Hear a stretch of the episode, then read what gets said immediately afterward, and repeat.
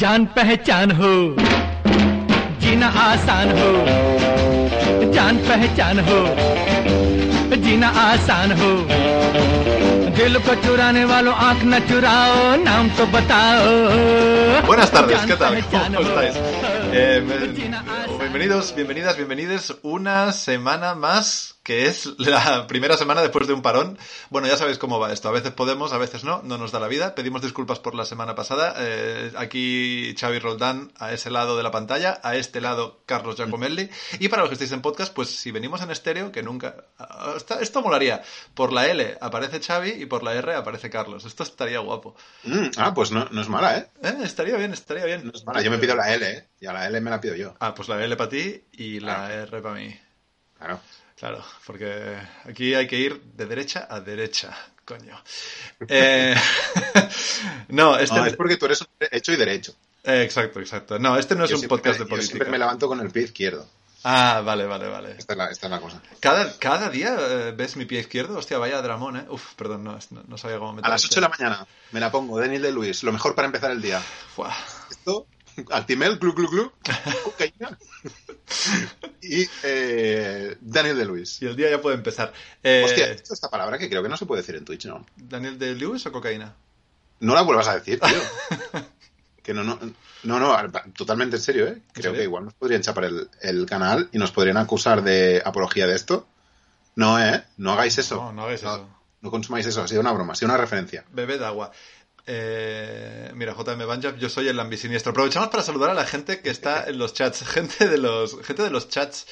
eh, quiere decir eh, gente de los Twitches, porque como sabéis, no nos cansaremos de repetirlo, a los que nos estéis escuchando en formato auditivo o nos estéis viendo en diferido en YouTube, que nos encanta que lo hagáis y por favor seguid siguiéndonos por ahí, pero sabed que nos podéis ver en vivo y en directo y comentar la jugada con nosotros casi cada miércoles, casi a las 6 de la tarde.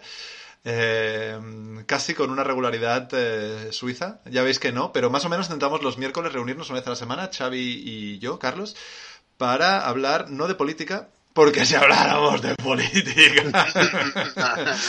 Mantener la política alejada de nuestras películas. Madre mía, que alguien detenga Ayuso ya. Eh, hablamos de cine, de series, de libros, de cómics y de videojuegos. Creo que no me dejo nada. Ah, de música hablamos un montón. Nos pasamos el día hablando de música. Lo que pasa es que hablamos a una frecuencia que no entra.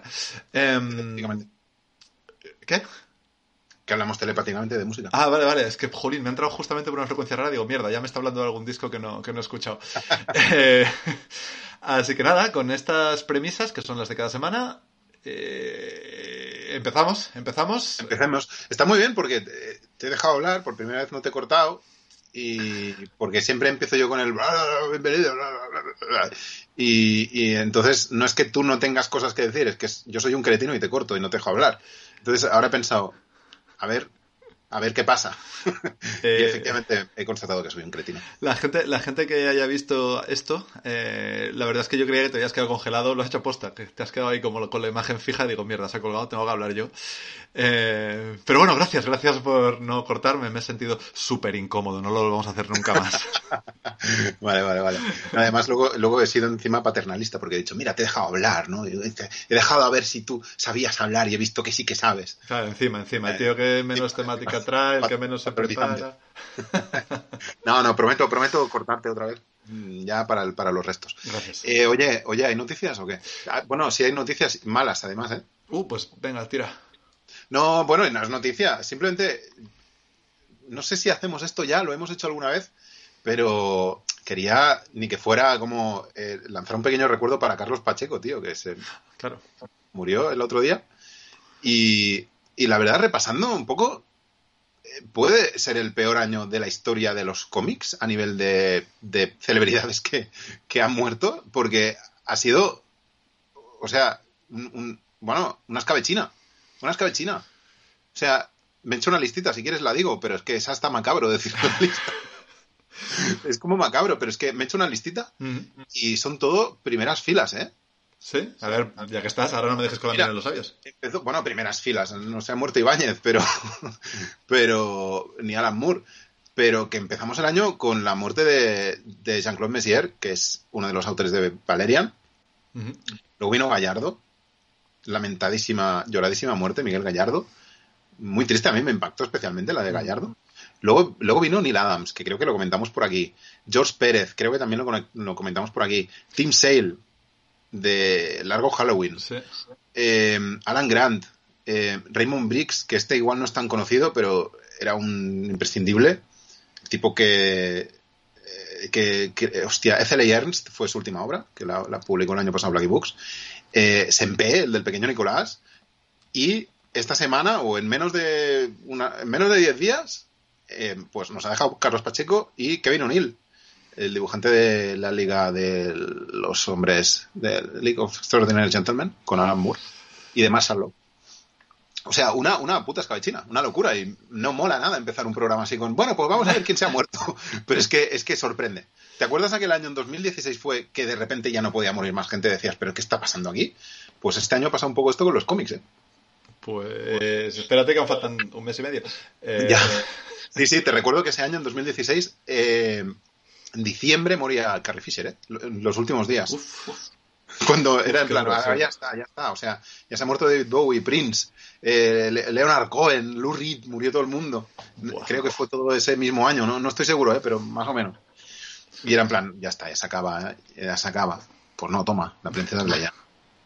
Ya, fue duro, es verdad, es verdad, joder. Pues sí, eh, justo acabas de decir, no me había enterado de George Pérez. eh, Sí justamente. te, sí que te enteraste, si lo, lo dijiste tú. Ah, pues sí que me enteré, pero no me acuerdo. Esto, esto pasa. Esto pasa mucho en mi cabeza. Em, recuerdo, corrígeme si me equivoco, pero George Pérez y Carlos Pacheco hicieron juntos las crisis en tierras infinitas, ¿puede ser? Pérez sí. Pacheco no estoy tan seguro. Vale. Ah, No lo sé.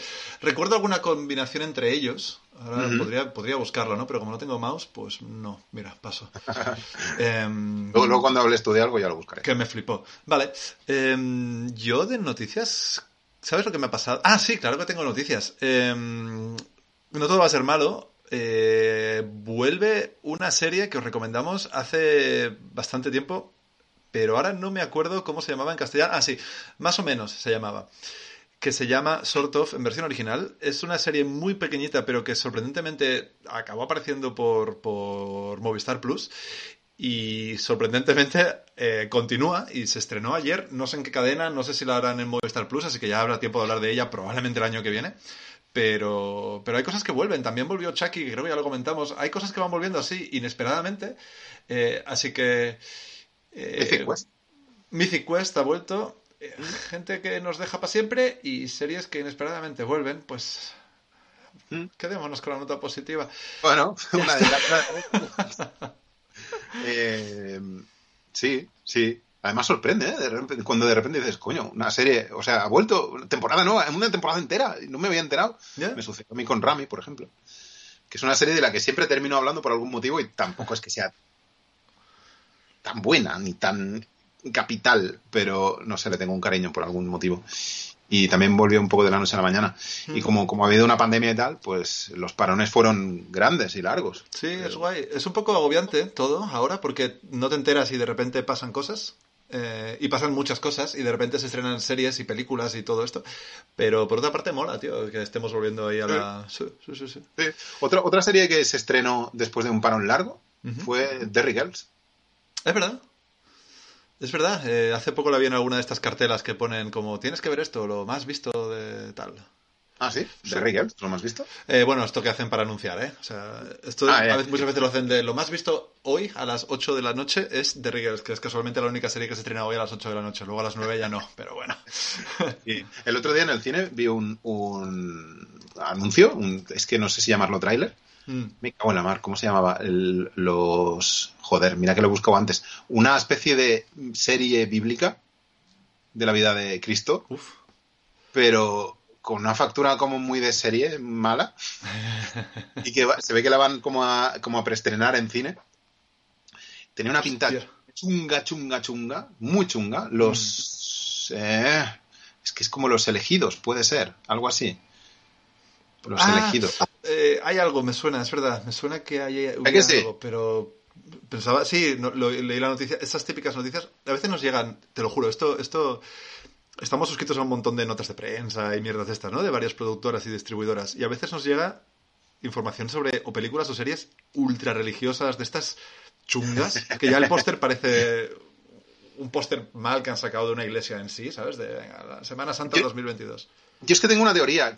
tengo la teoría de que eh, estas pelis, estas cosas, las hacen curas. O sea, no las hace gente, ¿sabes? No las hace gente cineastas que son contratados por los curas, sino que las hacen los propios curas, ¿sabes? Venga, vamos a hacer una actividad.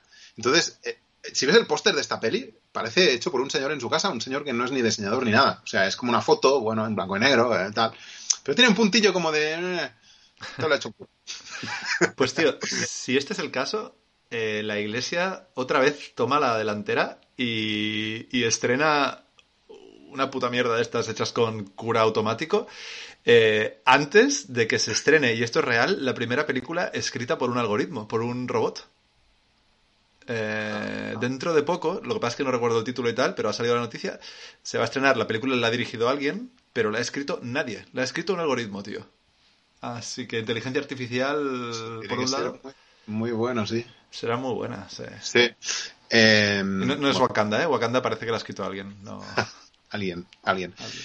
Em, ¿a qué venía? Ah, no, bueno, yo lo, lo que, lo que venía a decir con lo de esta peli, la del... Hostia, se me acaba de ocurrir un chiste, pero no sé cómo encajarlo. Pues, pues Con lo de que los curas hacen los pósters y que es un póster hecho con Photoshop. Oh, ¿Cómo, cómo, cómo enca- no lo encajo? eh? No lo oh, encajo. Hostia, cuesta, cuesta. Ya. Es más, escrito, contado, pierde, ¿no? Claro, es que además, es que has contado pierde. Bueno, a, lo- a lo que iba es que, es que esta peli, cuando me pusieron el trailer el otro día, parecía una cosa infecta y, y empezaron de repente a decir la, la mejor película es magnífica, es fantástica, como si fueran críticas, mm. cuando todavía no la han estrenado en ningún lado. Ah, como siempre. ¿eh? Pero bueno, bueno, a ver, que, que, que, que a veces los que escribimos críticas vemos las cosas antes, ¿eh? Obvia- obviamente. Pero luego he estado buscando y no he encontrado. En Film Affinity, por ejemplo, tiene una. Una crítica. Y ahí fue como cinco minutos de "Oh, una serie espectacular, magnífica, increíble. ¿Sabes? Y como si fueran todo críticas de gente. Entonces, es este síndrome número uno en, número uno en ventas Eh, sale, sale pasado mañana. ¿Sabes? Sí, sí, sí, sí, sí. un poco este rollo, pues esto. Y, y, o sea, yo salí del cine pensando, joder, tiene una pinta asquerosa, pero habrá que ver, ¿no? ¿Qué, qué tal? Y, y luego llegué a casa y dije, pero si na- no he visto a nadie, esto lo ha visto nadie, ¿esto qué es? Tío, eh, acabo de buscar El Elegido, serie de televisión de 2023, y hay una mexicana que se estrenará en algún punto, eh, guion de Mark Millar, protagonizada por Tenoch Huerta, que es justamente Namor en... Ah. o sea que... vale, no es esta, espero, porque si no... No, no, no, no. vale, no. vale, vale, vale. Eh, vale, pues nada, seguiremos la pista o no de esta serie religiosa. Yo sé que tú tienes el challenge este... El año pasado hiciste este challenge Sí. navideño de ver mierdas de Walmart. Eh, Sí. Da un paso más allá y ve mierdas cristianas. Uh, Y, igual viene. y dedícanos, dedícanos un programa a intentar convencernos, ¿sabes? A, a Hmm. meternos ahí la movida en la cabeza. Hmm. Yo, yo había pensado una cosa antes. Eh, siempre tenemos, los oyentes y las oyentes no lo sabéis, pero tenemos intención de gamificar esto de alguna manera. Hmm. y nunca sabemos cómo. Entonces, eh, escuchando antes el, el podcast este nuevo de, de Nacho Vigalondo, que hace con EOH, Hmm. se me ha ocurrido plagiarlo. Y es una idea brillante que he tenido, que es plagiar algo. Es que es perfecto. Es mi, es mi idea brillante, ¿no? Eh, y entonces he pensado que podríamos hacer un- una especie de concurso. Hmm. O sea, este podcast, no sé si lo has escuchado, es un podcast donde cuentan anécdotas, hacen dos equipos, entonces cuentan anécdotas de la vida privada de cada uno Hmm. Entonces, el otro tiene que adivinar si es real o. El otro equipo tiene que adivinar si es real o mentira, que tampoco es que sea la cosa más original del mundo, Sí, sinceramente. es como, de- ya es un plagio esto un poco de la ruina, que es donde justamente salió Vigalondo la semana pasada invitado a hablar de este programa y es como, tío, Ah. no les plagies y luego vayas invitado y digas que le estás plagiando. Vale, pues ladrón que roba otro ladrón, no me siento nada mal. Exacto. Lo que, lo que había pensado era eh, que podríamos como inventarnos una peli Hmm. muy surrealista, un guion de una peli muy surrealista, y entonces contar esto y tres películas también muy surrealistas, pero existentes. Entonces que el público a lo largo del programa lo, lo fuera escuchando y al final tuviera que decir cuál, cuál es la, la falsa. Y entonces he pensado que podrían ser con pelis de Hallmark. Lo que pasa es que, como todas tienen la misma storyline, Claro, muy surrealista tampoco es. Bueno, bueno, un poco, sí, un poco sí. Pero, pero al final la storyline siempre es la misma. Entonces todas serían un poco la misma peli. Pero le daremos una vuelta, podríamos plantear esto. Sí, sí, ¿por qué no? ¿Por qué no? Eh, dicho lo cual, ¿podríamos empezar este programa? O... Venga, va, empezamos ya.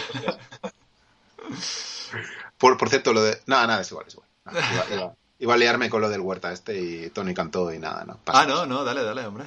No, no, que Ton- Tony cantó el otro día. Sí, cantó la, la- la versión de la abeja maya. Sí, exacto. Eh, algún día ver, se repartirá la justicia en el mundo, quiero pensar, y no sé, las cadenas televisivas desaparecerán, todas ellas. Sí. Eh, la extrema derecha por fin se hundirá en la mierda o se derretirá cual arca perdida, yo qué sé. sí, Y sí. todos los la gente que ha sido engañada tendrá el momento de elegir de volver hacia la luz o eh, derretiros en la ponzoña de mierda con el A ver resto de cuánta gente, cuánta gente elige eso, ¿eh? Es ya, posible que la gente diga, no, no, yo hasta el final, La yo ma- con esto hasta el final. La mayoría silenciada esta. Bueno, mejor así, el, el mundo está súper súper hiperpoblado, así que bueno, más espacio para todos. Correcto. Que el otro día leí que el, el chasquido de Thanos, lo digo por lo que dices que está el, el todo hiperpoblado, que es falaz, que no habría funcionado, que en cuestión de pocos años volvería a estar el mundo igual de, de superpoblado. Que lo que debería haber hecho Thanos es pedirle a los Reyes Magos esos del guante que eh, dejaran a la gente estéril, que la gente follara menos. Mm, Así, así lo arreglamos, follando menos, hombre. Vale, pues eh, Bueno, no me parece la mejor. Ya, no, no sé. Prefiero otra solución, pero bueno, eh, esterilidad al 80% de la población, pero que se diviertan igualmente. Bueno, dijo un sociólogo, ¿quién somos nosotros para discutir a Bueno, los sociólogos? de hecho hemos batido el récord de habitantes en el planeta. Y ya con esto empezamos, pero creo que ayer empezamos, batimos el récord, ¿no? Somos ya 8... 8.000 millones ya, creo. Sí, sí. Viva, a 8.000 millones. Pandemias y mierdas y nada. pan. Madre mía. Sí, más que cucarachas. Vale, eh... no, hay más cucarachas. Si te dijera el número de cucarachas que existen en el mundo. Empezando por Tony Cantó. Venga, películas, ¿qué hemos visto? A ver, Venga, ¿qué hemos visto? Cuéntame, ¿qué has visto tú? no sé, ¿qué has visto tú? Yo he visto cosas, yo he visto cosas. Yo también, yo he visto... Tú has visto más cosas que yo. Yo he visto una cosa recomendable. Tú has visto tres cosas recomendables, pero de una de ellas hablaré yo. Así que... Ah, bueno, vale. Yo he visto cosas que antes he pensado, eh, esto lo podría ligar con esto otro. Ah, Y, y, y, bueno, ah, vale, sí, ya sé, ya sé, ya sé, ya me he hecho el, el puente mental de las cosas. No, podríamos empezar por. Empezamos por no cine. Empecemos por no cine. ah vale. ¿Qué te parece? Empecemos Perfecto. por cómics. Vale. pues yo qué sé. Bueno, hemos, hemos empezado las noticias de los cómics, pues podemos empezar con los cómics. claro, por ligarlo. Es que déjame, voy a hablar poquito. Eh, hoy voy a hablar poquito de cómics, ¿vale? Un minuto. Va, Podríamos cronometrar, ¿qué te parece? Podríamos poner. No, no te prometas cosas, no te prometas cosas. No, pero, pero ponemos un crono, entonces un minuto para los cómics. O sea, en virtud de la popularidad de cada sección. No, no, me, no, me enga- no, no me engaño, no me engaño, yo soy sincero conmigo mismo. Un minuto para los cómics, 50 segundos para los videojuegos, eh, y luego ya todo el resto series y pelis. Y bueno, el libro. Bueno, oye, que he leído un cómic muy bueno que se llama Escucha, Esmo- eh, Escucha Es- Así se llama, ¿sabes? Ah, ah, pues- es que además, si lo hubieran logrado decir, habría dicho Escucha Hermosa Murcia. Hostia, pero pijo no se ¿Eh? Pero no se llama Escucha Hermosa Murcia, sino Escucha Hermosa Marcia. Hostia, cuesta decir, ¿eh? Mm. Es un TV de Marcelo Quintanilla, que es un eh, em, dibujante y, y guionista, es eh, artista completo, digamos, em, brasileño. Y este cómic ha sido el, ganador, el más reciente ganador de la, del FOC d'Or en Angoulême, que es que son, estos premios son Los Oscars de los cómics. los Oscars de los cómics, sí señor. Franceses. ¿Eh? ¿Franceses? Franceses. No, No sé. técnicamente los Oscars de los cómics serían los Eisner, ¿no? Estos son, podrían ser los Goya de los Eisner. Los... Sí, ¿por qué no? Los César, en realidad, ¿no? Los César, por eso, sí, sí, sí. Los César de los Eisner, de los Oscars, de los cómics.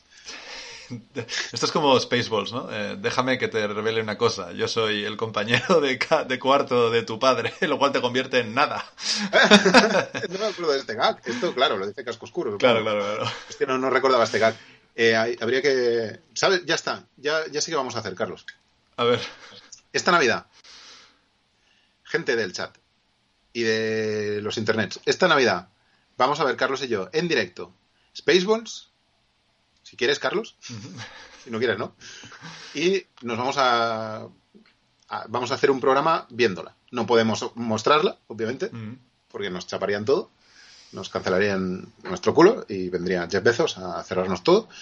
Pero pues, estaría guay comentar la peli en directo. Venga, Ay, ¿por qué no? ¿Por qué no? Ya estoy haciendo promesas que no voy a poder cumplir, ¿verdad? Intentémoslo, siempre hemos querido hacer algo en directo mientras... Claro, ya lo- de hecho creo que la idea es tuya, en realidad. Pero con un, con un juego de mesa. Ah, también habrá que jugar a juegos de mesas, ¿verdad? Ah. Cómics. Es que tenemos los camaradas. Cómics. Eh, esta, no, si ya está, ya lo he dicho todo. Que leáis eso, que ganó un premio. Ya está. ¿Qué más queréis? Bueno, que lo edita Steve Berry. Bueno, va, ¿de qué va? Es la historia de una señora, que es esta eh, Marcia, que vive en las favelas. Vive en Río, en las favelas, estos barrios empobrecidos. Eh, vive con su, con su pareja y con su hija, eh, que no es hija de su pareja, es hija de un, de un ex, de un ex suyo. Y hace lo que puede por subsistir. Es enfermera en un hospital así como un poco pues de batalla. eh, y, y su hija es una, es una bala perdida que se lía con unas bandas. Hay mucha banda, hay mucho rollo criminal, hay mucho tal, pero no es una historia, ni es una historia criminal, ni es una historia de drama, melodrama mm, desaforado, sino que es un poco las dos cosas. Un drama cotidiano en un entorno deprimido eh, con esta parte eh, de, de- de drama criminal, si quieres, eh, donde además se mezclan pues intereses políticos, se mezcla toda la corrupción y todo esto. Está muy, muy, muy bien, eh, tiene un tono muy chulo, eh, es impactante sin ser especialmente... eh, eh, pirotécnico, dramáticamente pirotécnico, y además tiene un dibujo y un color espectacular. Usa como colores muy contrastados, como verde y, y morado y amarillo. Ah, veis la portada ahí, ¿no? Bueno, pues estos colores, los colores de la portada son los que están a lo largo de todo el cómic. Eh, y eso, es un retrato de una, de una mujer. Eh, hostia, es que me resisto mucho a usar la palabra madre coraje, es que me da un coraje lo de la madre coraje, pero es un poco eso. Mm. Una mujer trabajadora, luchadora y que decide que va a luchar por su hija, aunque sea una capulla rematada y aunque se metan unos líos de mierda con las bandas. Eh, y de esto va. Es muy, muy, muy bueno, tío. Es uno, uno de los cómics de la temporada, creo. Y creo que nadie se va a arrepentir eh, en leérselo, incluso gente que no esté acostumbrada a leer cómics más de autor, menos de menos mainstream, menos superheroico, porque llega la patata fuerte. ¿eh? Preguntan por el chat eh, si es pro Bolsonaro o pro Lula. a Prolula. O sea, no se posiciona, pero creo que es. No se posiciona en ningún momento, pero eh, critica las, las instituciones y, muestra la miseria de, de estas favelas de una manera, pues bastante. Ya digo, eh, sin, sin entrar en ningún momento en espectacularizar nada ni en, ni en hacer espectáculo de la miseria, pero, pero no, no deja un poco títere con cabeza, joder. O sea que a tope, a tope con Lula, eh, digo con Marcia, con eh, Murcia. Murcia, qué bella eres, qué hermosa eres, Qué Murcia. hermosa eres. Sí. Eh, vale, muy bien, pues, eh, pues sí, realmente eh, tiene buena pinta, ha ganado premios y es eso, los que estáis viendo la portada porque estáis viendo el vídeo en vez de escuchándonos, eh, pues confirmáis lo que decía Xavi. Entra por los ojos, desde luego. Y es- es- entra tanto por los ojos que, fíjate, lo pedí a mi librero de confianza Mm. y cuando me lo dio, o sea, lo pidió a la editorial expresamente, cuando me lo dio me dijo, hostia, qué guapo esto de los cómics, ¿no? y dije, dije, bueno, sí, sí, está, está guapete, sí. Tiene dibujitos. Sí, Es tu librero, ¿eh? Esto. Es mi librero, Vale, sí, sí, vale, sí. vale. O sea, me decía, hay como, hay como letras, pero luego hay unas letras como más alargadas, ¿no? Hacen formas, las letras hacen formas, digo, sí. Se llama dibujo. Exacto. Arnau, un saludo desde aquí, el mejor librero. ¿Tú sabes quién es, además? Sí, sí, sí, sí, sí. Eh, me cae bien ese hombre. Sí, muy mal. Eh, muy bien. Eh, ¿Y tú de- decías que tenías ahí un puente para hilarlo con cosas o porque... Sí, pero no era esto. Ah, vale, vale. Era, era otra cosa de la que quiero hablar, el libro. Iba, a, li- iba a, li- a ligar el libro con, con el cine. Vale, pues entonces déjame que antes hile yo, más o menos, con algo que sí hace un poco de festividad de la decadencia de las favelas y tal, parecido. Eh, pero no son favelas, son es un trailer park. Las favelas de Australia, ¿no? Eh, sí. De hecho, sí, exacto. Y además, como esto ocurre en un no lugar, si lo quieres llamar favela, pues llámalo. Eh, eh, Trailer Park Boys. Trailer Park Boys, ¿por qué hablamos de una serie que se estrenó en el 2001 y que fue cancelada ya hace mil años tras ocho temporadas? Tras ocho temporadas, creo. Em, Porque podemos. porque podemos, primero, porque nos da la gana. Segundo, porque se enlaza un poco con, con las comedias con- en- de las que estuvimos hablando hace un par de semanas, cuando JM Banjaf desde el chat nos recomendó Eagle Heart y estuvimos hablando de comedias un poco chorras y luego sacamos los spookies por aquí y por allá. Y porque ha vuelto a estar a la orden del día. Entonces, los que no sepáis qué es esta movida, em, se trata de una serie de unos 20 minutitos por episodio eh, que se ubica en un pues eso, en un campamento de trailers, de- ¿cómo se llama esto? De caravanas, donde vive pues la chusma más chusmera que te puedas imaginar. O sea, realmente Basura blanca. Pero vamos, es que no hay, no hay un elemento que se salve. O sea, ni al, ni al que parezca el más dices, bueno, con este puedo empatizar. Ah, no, no, no, con este tampoco voy a poder empatizar. Em, y entonces es, un- bueno, es una especie de falso documental que de cierta manera pues eh, enlazaría un poco con lo que hablabas de es- escuchar Mosa Mardia en cuanto a que intenta buscar eh, alejarse un poco de, de los aspavientos cinematográficos. Antes hablabas de algo que, que no quiere tampoco eh, embellecer o estilizar o lo que o agrandar el, mo- el motivo de la favela. Aquí al principio tampoco, pero luego en verdad sí. ¿Por qué? Porque es un falso documental y es una comedia que conforme avanza se va volviendo primero más gilipollas y segundo más inesperadamente loca. Em, y entonces lo que tiene eh, lo que tiene que le da un valor increíble, creo que lo comentábamos antes tú y yo eh, fuera de antena, es que tiene la posibilidad de volverse loca. O sea, lo que ves, lo que empieza es un falso documental, como decía, bastante apático, bastante apagado, y tú como espectador entras en esto, cuatro tercios, eh, una cosa de 2001, eh, imagen bastante paupérrima, voluntariamente, pero bueno, no te entra por la vista, los actores tampoco actúan muy bien, eh, habla de dos tipos que acaban de salir de la prisión y vuelven a sus casas ahí en, el, en, en- en este trailer park. No hacen nada bueno con su vida. Uno no tiene ni casa, vive en un coche. El otro... Pero entonces aquí empiezan los detalles. Vale, este vive en un coche y, y al poco que puede monta una plantación de marihuana dentro de este coche. El otro, que ya aparece en el póster si, os fijáis, va siempre, siempre, aunque no haga nada con él, pero siempre con un vaso de whisky en la mano. En todas las escenas aparece con un whisky en la mano.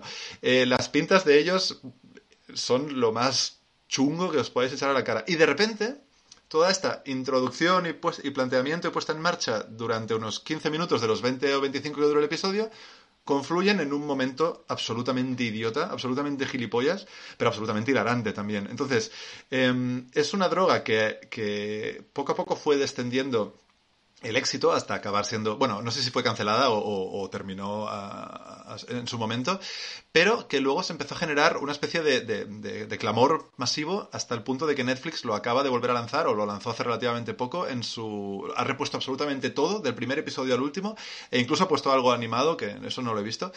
Eh, yo lo que he hecho ha sido, pues, pues convertirme en un adicto de esta mierda. y parar absolutamente todo. He visto, he visto bastante poco cuando tengo, cuando podía haber visto cosas.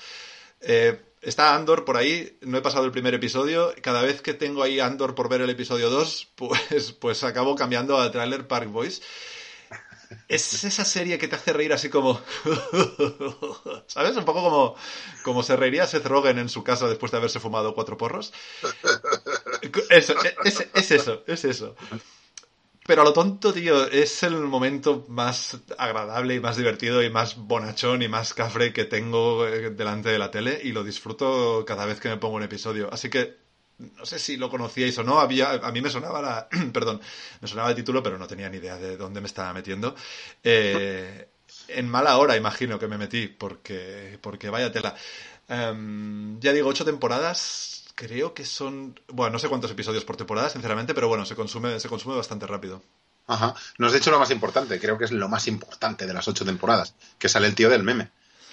Eh, sí, El, tío eh, del- el mortadelo este que es eh, el de las gafas así de culo vaso, el meme este. eh, Eh, sí, y ya veréis, cada es el personaje, de mo- me- no, es el, no es el protagonista de los tres, pero cada, vez- cada capítulo que pasa su minutaje va aumentando y se entiende perfectamente. Vieron que tenía potencial. Este tío, por cierto, mira, fíjate, ¿has terminado? ¿Sí? Sí, sí, sí, sí. Vale, vale. ¿Has terminado? ¿Eh? Sí. ¿Ya estás? ¿Has terminado? Vale. Este tío, este tío podría salir en una serie que de la que os podríamos hablar la semana que viene. Por ejemplo. Vale. Eh, eh, uy, ¿Qué ha pasado? En el chat han pasado cosas. cosas. Eh, eh, ah, estáis siendo racistas por el chat, ¿eh? Bueno, pues nosotros lo hemos permitido porque no, está haciendo. No, no es racismo. Eh, es comedia. No, a lo que iba. Este, este tío podría salir en una serie. Es muy cogido con pinzas lo que estoy diciendo, ¿eh? pero bueno, que podría hablaros de ella. Pero es que lo digo también porque es una serie que también encaja en el modelo. Eh, Ha pasado un tiempo eh, entre su última temporada y la, y la que han estrenado ahora. Concretamente 25 años. Hostia. ¿Vale? No digo nada más. Si se os ocurre, decidlo por el chat. Eh, ha vuelto una serie después de 25 años. Y no es Larry David. Y no es Larry David. Porque de Larry David los últimos 25 años ha estado aquí. Eh, esta no, esta no. Ha vuelto, creo que son 25. Creo que sí, son, creo que son 25. Y bueno, pues ha vuelto. Vale, vale. Eh, ya, ya, ya hablaremos cuando toque. Mm, entonces, entonces. eh, yo- ah, bueno, simplemente decir que yo Trailer Park Boys también es una serie que eh, llevo tiempo con ella como medio en el punto de mira y nunca la he visto. Ah, o sea que igual ahora me animo. Dedícate mucho tiempo, aviso, ¿eh? Pero son, son ocho temporadas, pero son muy largas. No, no, son cortitas. Es que ahora no recuerdo cuántos episodios eran, pero no recuerdo haber bajado mucho en, en Netflix cuando vi a ver cuánto es esto. Eh, a lo mejor me cuelo, ¿eh? Que- Pero juraría que eran como 10, 12 episodios, como mucho. 10-12 por temporada. Sí. Hostia, en 2022 eso es mucho ya, ¿eh? Eh, ya, ya, ya, ya, pero que se ve muy rápido, de verdad. Que yo de una tirada me vi cuatro. O sea, fue como, venga, va. Otro. Madre mía. La pizza en el Vale. horno y yo ahí. Perdón, sí, dime, dime. Ah, no, no, no, no, que iba a decir que, que me la has vendido, me la has vendido. Que es, eh, pues eso, típica serie que eh, tenía en el archivo de, bueno, pues en algún año las veré, pero ahora pues la ha subido, ha escalado posiciones en el tier list eh, de series que no he visto y quiero ver. Ah, vale, pues ahora sí, em, voy a hablar de un libro, ¿vale? Venga. Lo siento. No. Pido perdón. Además, la portada mola que te cagas. La portada es muy guapa, ¿eh? Sí. No es la primera portada que ha salido aquí de este libro, porque, cuando digo aquí, me refiero aquí, literalmente aquí, porque este libro fue publicado en Cataluña, en catalán, hace un par de años. Es un libro de, hostia, no sé de qué año es. Igual Otra es- vez, ¿eh? Estas cosas que pasan. Otra vez estas cosas, sí, sí, sí, sí. Y además en este caso, ya te digo, eh, salió hace dos años, ¿eh? O sea, no es en plan, sale y unas semanas, unos meses más tarde lo publican en castellano, sino que, que han tardado, han tardado. Pero sí se ha editado ahora hace, hace unas semanas eh, en castellano por parte de Random House en Idaho, que es el debut impresionante eh, de Emily Ruskovich, mm, que es una, es una autora relativamente joven de Idaho. Eh, y cuando digo impresionante me refiero a que es uno de esos debuts que lo decimos a menudo, pero bueno, pues en este caso también, que no lo parecen, que tienen que son tan complejos y tan, tan profundos que, que no lo parecen. La cosa es eh, que cuenta la historia de una de un núcleo familiar, digamos. Empieza por un núcleo familiar y luego se va un poco a los, a los aledaños, ¿no? A las personas que, hay alrededor. Eh, pero el, núcleo central del drama es eh, un. empieza con un tipo eh, que vive en, en Idaho y que está empezando a salir con una, con una chica. Eh, están empezando a tener una relación. No, no, cuando empieza el libro ya, ya hace tiempo que tienen la relación. Pero es que el libro va saltando mucho en el tiempo, eh, de adelante a atrás. Por eso tampoco me recuerdo muy bien exactamente dónde empieza. Pero la cosa es que, que enseguida nos descubrimos que esta, esta chica es su nueva novia después de haberse divorciado de su mujer. Se divorció de su mujer porque su mujer tenían a dos niñas y asesinó a una de las niñas, a una de sus propias hijas. Sí, sí, sí, asesinó a una, a una hija y la otra se fue, lo, vio el asesinato, se fue y desapareció. Y, nos, y se perdió para siempre. La mujer dio con su culo en la cárcel Mm, mm. y obviamente el tipo pues eh, desconectó de todo esto, intentó superar el dolor y pues se volvió a, a emparejar con esta, con, esta, con esta otra chica. Entonces lo que hace mm, Emily Ruskovich, básicamente yo lo definiría como, o lo resumiría como una especie de exploración en torno al dolor, ¿vale? Eh, el libro va de adelante hacia atrás constantemente, eh, tomando distintos personajes, centrándose en distintos personajes, siempre es en tercera persona, no es la cosa de que, de que cada personaje tiene un punto de vista como, creo que la promesa era así, ¿no? Si no recuerdo mal, cada personaje era, era un capítulo, Sí, no me acuerdo. Mm, No. No, no exactamente, no exactamente, es verdad. Los capítulos eran temáticos de cada personaje, pero luego... Sí. Pero bueno, en cualquier caso, siempre es, siempre es eh, desde fuera, pero se va centrando en los distintos personajes, ¿no? Eh, habla de, del padre eh, con su novia, habla incluso de las niñas, habla de la mujer que, que está en prisión, pero luego también mm, se va hacia atrás a ver cómo, cómo les iba todo. Y entonces la gracia es que sabiendo lo que ocurre, el dolor obviamente marca mm, ine- ineludiblemente, mm, indeleblemente todo lo que vino después, pero también lo que vino antes. Es decir, tú lees todo lo que vino antes ya sabiendo lo que va a pasar. Entonces, es una especie de, pues eso, de, de dolor que se extiende hacia adelante y también hacia atrás. Eh, pero Ruskovich lo toca con tanto, con tanta sensibilidad y con tanta intensidad que va construyendo poco a poquito este fresco bestial, eh, siempre alrededor de este principio ¿no? del dolor, pero también de los recuerdos, de la memoria, de la comprensión de, de los mecanismos psicológicos que rigen toda pérdida, todo esto. O sea, hace un fresco tan espectacular, tan impresionante, que no es fácil de leer, ¿eh? también te digo, pero tan complejo y tan espeso que es que solo me queda quitarme el sombrero. Yo me ha dejado alucinado este libro. Joder. Me ha dejado alucinado, de verdad. Y es difícil, ¿eh? en serio. Y hay momentos en que yo decía, uff, esto me está costando leerlo. ¿eh? No es que sea muy largo, ¿eh? ni mucho menos. Es un libro eh, medio. Duración media. Duración media.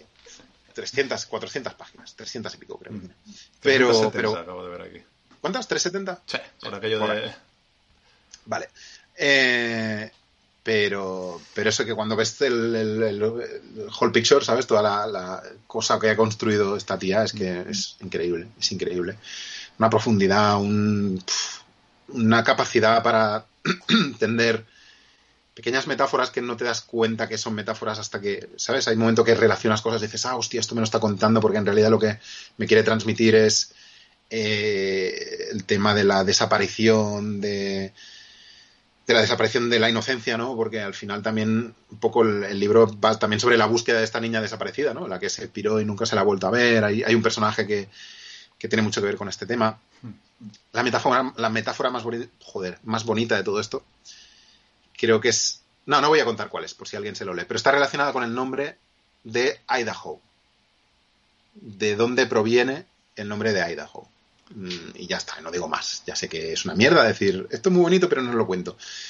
Pero se dice que Idaho viene de eh, las tribus indígenas, Mm. significa en no sé qué lengua indígena, significa bellas montañas, pero que en realidad no. En realidad el significado es otro. Y cuando descubres el significado de la, de la palabra Idaho, dices, hostia puta, qué Bueno, manera más bonita de transmitir sus ideas y sus metáforas. De, de la canción, ¿no? Viene de la canción. Idaho, Idaho, ah, Ah. qué canción. María Hi, Idaho. Hostia, tío, hemos dicho, he dicho que no quería que la gente lo supiera, hombre. Lo siento. Ahora ya lo sabe todo el mundo por tu culpa. Lo siento. Viene de ahí, viene de ahí. ¿Cómo se llamaba ese grupo?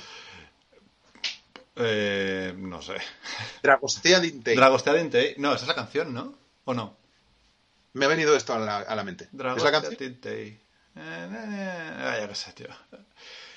Sí, Dragostea Dintei es el nombre de la canción. No es My, My, My, My, Idaho. My Idaho. My Idaho. My Idaho. My Own claro. Private Idaho. Claro, claro, ahí está.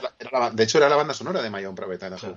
¿Qué Poca gente, sabe, poca gente conoce este dato, Claro. pero eh, esa canción era la. Bueno, la nominaron al Oscar y todo. Deberíamos O sea, tener el, el, el loguito de exclusiva. Exclusiva. Exclusiva.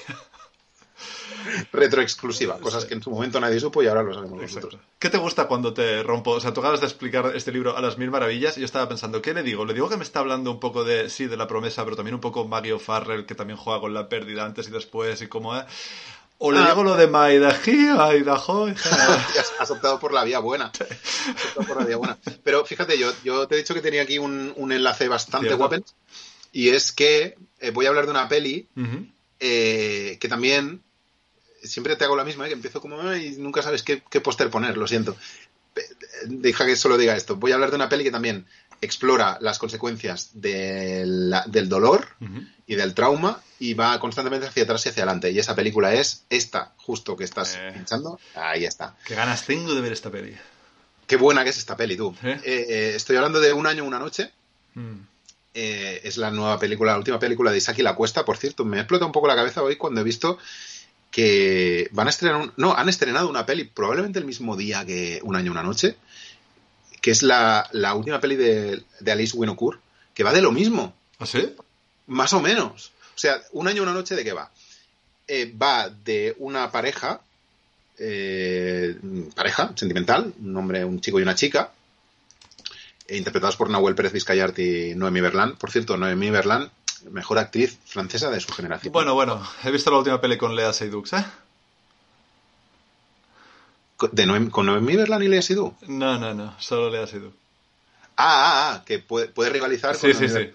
¿Qué quiero decir? Ah. Que no digamos... Ah, vale, ah, ya, ya, ah, vale, vale, claro. Pero vaya, sí. en el top 3. Yo pondría a esta, a Lea Seydoux y a Adele Exarchopoulos como Sí, ahora mismo de las mejores. Sí, top 3. Sí. Y luego la cuarta, Adela Enel, Venga. que es la, que es la otra de Retrato de una mujer en llamas, Sí. que es donde estaba Noemi Berlán, en Merlán, que también salía, ya, vamos diciendo todo el árbol de posibilidades, que también estaba en eh, un París, ¿cómo era? París, De. Distrito 13. París Distrito 13. Que se estrenó hace un par de semanas en Movistar Plus. Recomendada en el podcast hace mil años, pero... eh, Ah, pues mira, vedla, o, corre a o vedla, no sé en cuál, o en Prime, o no sé en, en una. Corre a vedla, Mm. porque es, es buena, es muy buena esa peli. Eh, bueno, la cosa. Un, año- un año, una noche va de esta pareja que estuvieron en la sala Bataclan cuando ocurrió el ataque terrorista. ¿vale? Que fue en noviembre de 2015. Vi esta película el mismo, el mismo día, el día que se cumplían siete años de... Yo no me acordaba de la fecha y de repente dicen 13 de noviembre. No, creo que yo la vi el... No, claro, yo la vi el 14, la vi el día siguiente. Ah, el 13 de noviembre pensé, madre mía, hostia, qué puntería. Eh, bueno, pues eso, la cosa es que es esta pareja que estuvo ahí y sobrevivió al ataque y la película pues explora el trauma mm, de esta pareja y lo hace desde eh, dos enfoques distintos. Ella lo vivió de una manera, él lo vivió de otra y las consecuencias para uno y para otra pues fueron bastante distintas.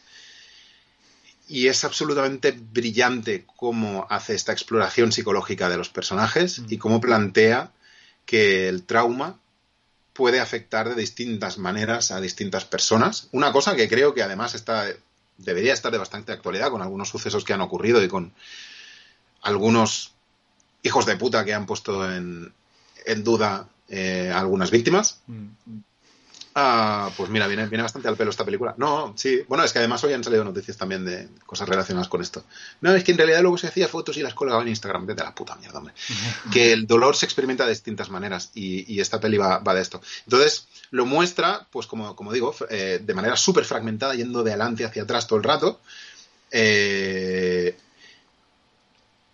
incurriendo, yo creo, en algunas cosas un pelín dudosas, también tengo que decir. Yo tengo dos pegas hacia esta película, pero quiero primero dejar claro lo bueno, y es eso, y es que es una película fascinante desde este punto de vista, también a nivel visual es increíble, hay momentos en los que se pone casi vanguardista, porque mm, hay muchos momentos que solo ves eh, luz y, y sonido y entonces lo que pretende es crearte mm, crear una atmósfera, crear eh, y eh, aparte es súper, súper bien interpretada por estos dos personajes, eh, Noel Pérez Vizcayán, que este tío yo no lo tenía controlado, es un tío que habla fran- un, francés perfecto, la peli obviamente pasa, ocurre en, en París, está rodada en francés, pero este chico es eh, español y su personaje es español, eh, se llama Ramón, eh, pero habla un francés perfecto, pero luego habla en español con algún amigo suyo, como por ejemplo Kim Gutiérrez, parece Kim Gutiérrez,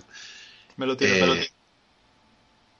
¿Me lo tiro a Kim Gutiérrez? Ah, Sí, ah, sí. claro. Ah, hostia, es, es verdad que... Uh, ¿qué- ¿cuánto tiempo de esto, eh? Sí, sí. No me acordaba. Ahí está. Eh, sa- salen varios actores españoles. Salen actores españoles, salen Kim Gutiérrez, Natela y de Molina, y luego aparte sale Zetangana. ¿Ese es uno de tus peros? No, Ah, vale. no lo hace mal, no lo hace mal, sale, sale dos minutos, Mm. pero lo que, lo que hace lo hace bien.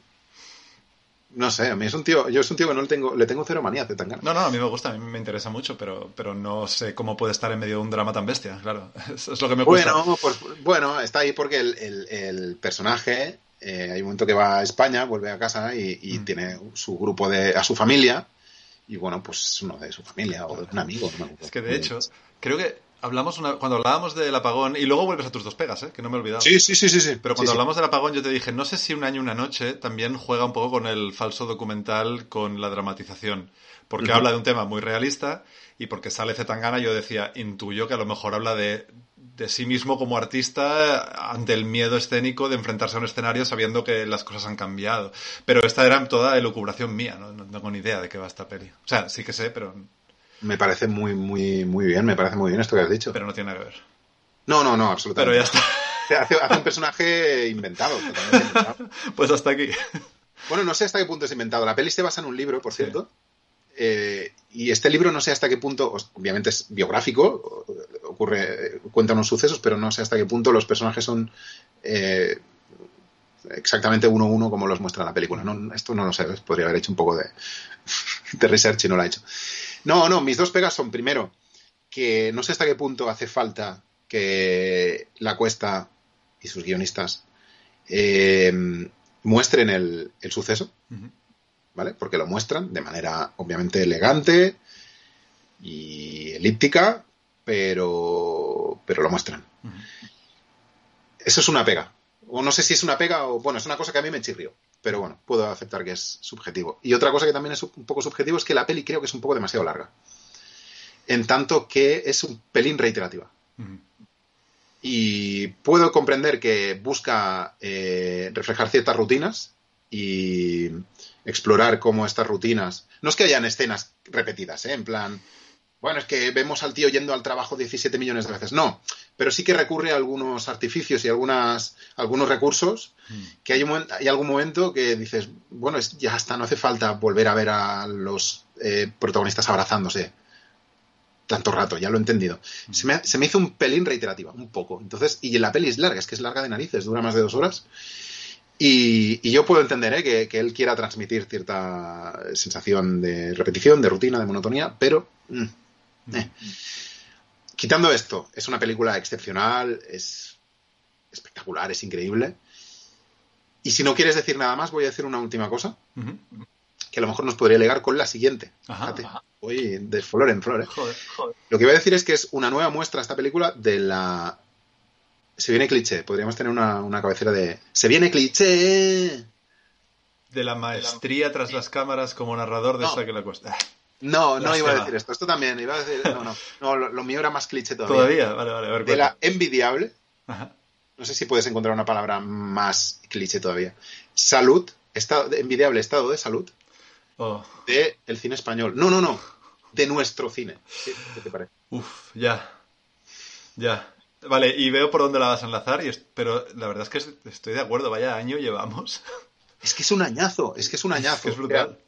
O sea, yo por una, por una sola peli, es- por una sola peli buena no diría, oye, pues realmente, ¿qué nivel? No, es que he hecho una, me he hecho una lista, me he hecho una lista. Fíjate, hoy he hecho dos listas, la de, la de muertos. dibujantes muertos, y la de pelis españolas que están guapas eh, de 2022. Y me han salido un puñado y seguro que tú me dices más. Fíjate, ¿eh? Ujú. Tengo Alcarrás, Cinco Lobitos, eh, un año, una noche, Asbestas, no digo nada, eh, La consagración de la primavera, eh, Girasoles silvestres, El agua, tenéis que venir a verla, La abuela, que no la he visto, pero me consta que está bastante bien, Pacifiction, Costa Brava, Líbano, que es medio española, y no he visto Mantícora, pero tú sí, y ya nos confirmas que es espectacular. Y la maternal tampoco la he visto, pero ahí está que se ve que también es bastante, bastante guapa. Eh, y todo esto, películas estrenadas en los últimos meses, además. O sea, ni siquiera estamos hablando de enero. Estamos hablando de los últimos cuatro o cinco meses. Ya, ya, ya. Y falta una que todavía está sin fecha de estreno, que es, que es La Piedad, de Eduardo Casanova. Ya, Casanova. Y hablaremos de ella. Esta a lo mejor no entra en los cánones de peli buena eh, cinematográfica, o sea, empíricamente, o no sé cómo decirlo. Pero es otro ejemplo de que no solo estamos en- eh, no solo está el cine, nuestro cine, en estado Nuestro de forma. Sino que además arriesga, tío. O sea, eh, se están viendo cosas que hacía Cerdita. tiempo que no se veían. Cerdita arriesga, quizás esté lejos de la perfección a la que Sí, se está sí, refiriendo, pero... No, a mí no es una película que me haya encantado, Pero, pero, pero es una peli estimable. Es una peli muy estimable. y que hace cosas que rara vez vemos. Yo nunca había visto, creo que nunca había visto nada parecido a Cerdita. Eh, En cuanto a lo que expone, cómo lo expone y los recursos cinematográficos que, us- que usa para exponer ese tema, ¿sabes? Sí, sí, sí, totalmente. Totalmente. Entonces, ¿ahora puedo hablar yo otra vez o puedes hablar tú? Eh, o podemos hablar los dos, ¿eh? de hecho, porque la película que te he dicho que voy a hablar yo, en verdad la vi hace un mes y medio ya, así que... Vale, vale, Sí. Eh, ¿qué- qué- ¿Con cuál la encajarías más de las dos que tenemos aquí en, el- en la chistera? Tira tú la, la de los dos, que así puede, así res- ¿sabes? descansa un poco la voz. Vale, pues hablamos por fin. Mira que llevábamos tiempo diciendo, Buah, la semana, de aquí dos semanas hablamos de las bestas. La semana que viene hablamos de las bestas. Toca la semana de estreno de las bestas y no hacemos programa. ole, ole nosotros. Eh, así que ya lo sabéis, se estrenó la semana pasada. Cuando estéis escuchando esto, eh, pues sí, más o menos. Y si lo, lo escucháis a destiempo, pues es- vedla. Porque ya se ha estrenado, ya está disponible. Asbestas, las bestias, pero esas bestas, así que la vamos a llamar así, eh, que es la última peli de Rodrigo Sorogoyen. Eh, es una peli que yo cuando acabé de verla ya le casqué cinco estrellas en el Letterbox, pero es que más pensé en ella y más creí que estábamos posiblemente ante la mejor película de Sorogoyen hasta la fecha. Y decir esto cuando se trata del, para mí, si no el mejor, uno de los mejores narradores del cine español, ya desde, el- ya desde su primera peli, ¿eh? que, que a lo mejor no era Stockholm, creo que fue su carta de bienvenida. Sí, Eh, sí, sí. Le podías, le, podías achacar peros y todo lo que tú quieras, pero joder, tenía una manera de contar la historia bastante divertida. Yo lo único pero que le ha hecho con esa peli es que era una peli muy pequeña y tampoco eso tampoco es un pero. Ya. Sí, no sé, a mí, a mí es que me, me fascinó mucho esa peli y, y todas las demás, bueno, eh, va a obra maestra tras obra maestra eh, y esta me parece la mejor por varios motivos. Me parece, es, es un cambio de tercio, vamos a empezar a poner en situación, es un relativo cambio de tercio en cuanto a que se aleja, ya se había alejado con la madre, pero se aleja un poco de los thrillers eh, urbanos a los que nos tenía acostumbrados, ¿no? Y a, y a esa clara eh, marca política, expresamente política, eh, o muy comprometidamente, muy comprometida a lo social, y de repente eh, se va a, a un pueblo en el medio de la nada gallego, eh, donde habitan como mucho 10 personas, entre ellas una pareja de franceses que están en el centro de las miras de todos los demás que los rodean. ¿Por qué? Porque hay una empresa que ofrece un dinero a todos los habitantes de ese pueblo con la condición de que se vayan y ellos puedan construir sus, sus, eh, sus molinos de viento eólicos. Eh, todos están de acuerdo porque todos son habitantes del pueblo que están, as- están hasta los huevos de esa vida y ven esta posibilidad para salir y dar el siguiente paso, pero esta pareja francesa justamente ha hecho un poco lo contrario, se ha venido a este, pueblo, a este pueblo a trabajar del campo y a cumplir su sueño, que es el sueño que por otra parte cada vez se oye más en boca de todos los urbanitas, que es, oh, cuánto me gustaría irme a la montaña y trabajar de mis propias cabras y todo esto. Em, así que sobre el papel es bastante diferente a ver al político que tiene que llevar el maletín o a ver el asesino en serie de abuelas que es perseguido por el policía de turno. Pero luego empieza a notarse el, eh, la marca de la casa de Rodrigo Sorogoyen, que es eh, un thriller igualmente, igualmente claustrofóbico. eh, los tempos son muy diferentes. Es mucho más contemplativa, voluntariamente, pero está todo tan estudiado que igualmente vas a acabar como el espectador con el corazón en un puño. Eh, ahora entraremos un poco más en detalle eh, sobre cómo consigue llegar hasta ahí.